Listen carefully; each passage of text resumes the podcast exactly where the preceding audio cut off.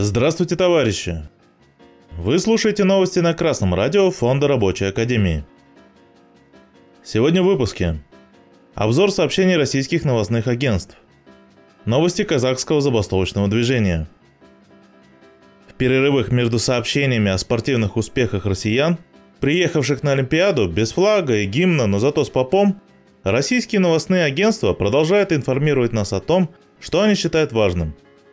Life.ru озаботилась здоровьем россиян и запостила целый список лекарств, помогающих избежать недомоганий после прививки. Им совершенно плевать на то, что недомогание после прививки является естественной реакцией организма. И вообще-то, человеку после вакцинации надо предоставлять оплачиваемый выходной, раз уж работодатель настаивает на прививке.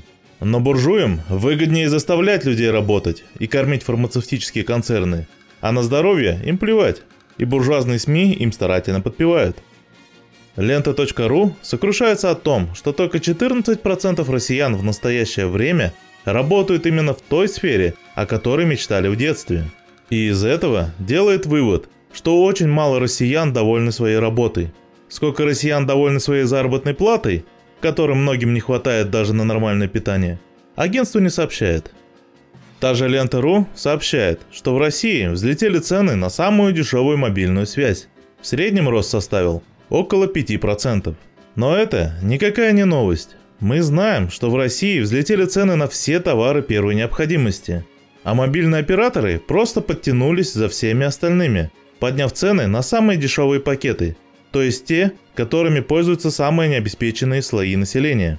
Видимо, в рамках борьбы с бедностью наша буржуазия решила просто уморить всех бедных, задрав цены и лишив их любых средств к существованию.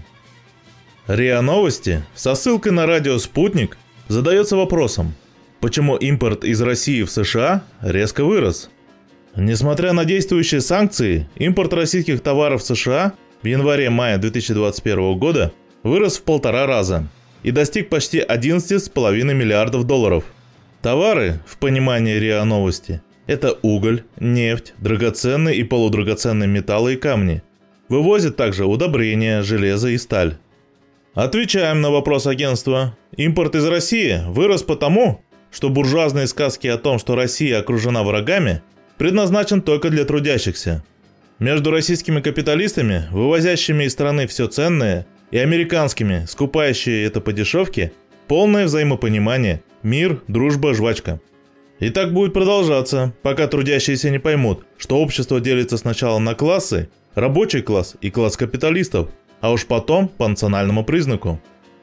Вести.ру сообщают, в Пермском крае приостановлено оказание некоторых видов плановой медпомощи, в частности, плановой госпитализации.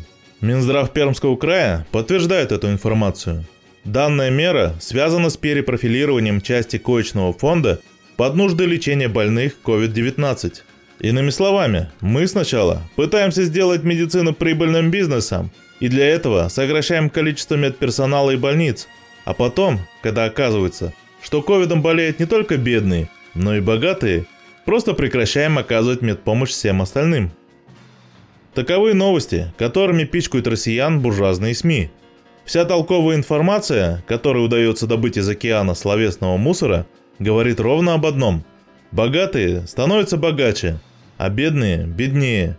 И так оно есть. Но у нас есть еще одна новость для вас. Нефтяники Казахстана продолжают забастовочную борьбу. Буквально на днях прошла забастовка нефтяников на месторождении Каражанбас. И забастовщики добились обещания администрации выполнить их требования – Конечно, обещать не значит жениться, но кто помешает рабочим опять остановить производство, если их обманут? Самое важное в этих забастовках то, что в числе требований бастующих постоянно появляется ликвидация частных ТОО – товариществ с ограниченной ответственностью. Фактически, это требование отмены итогов приватизации, отмены частной собственности.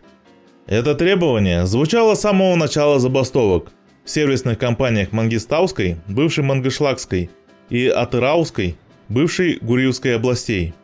А теперь в Каражанбасе оно является основным.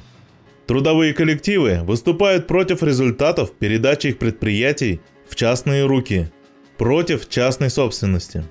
Казахские товарищи рабочие показывают нам, что и как нужно делать, и где находится выход из беспросветной тьмы и нищеты, накрывшей Россию. В общественной собственности на средства производства и диктатуре рабочего класса. А новости читал Марат Мигранов. С коммунистическим приветом из Свердловска.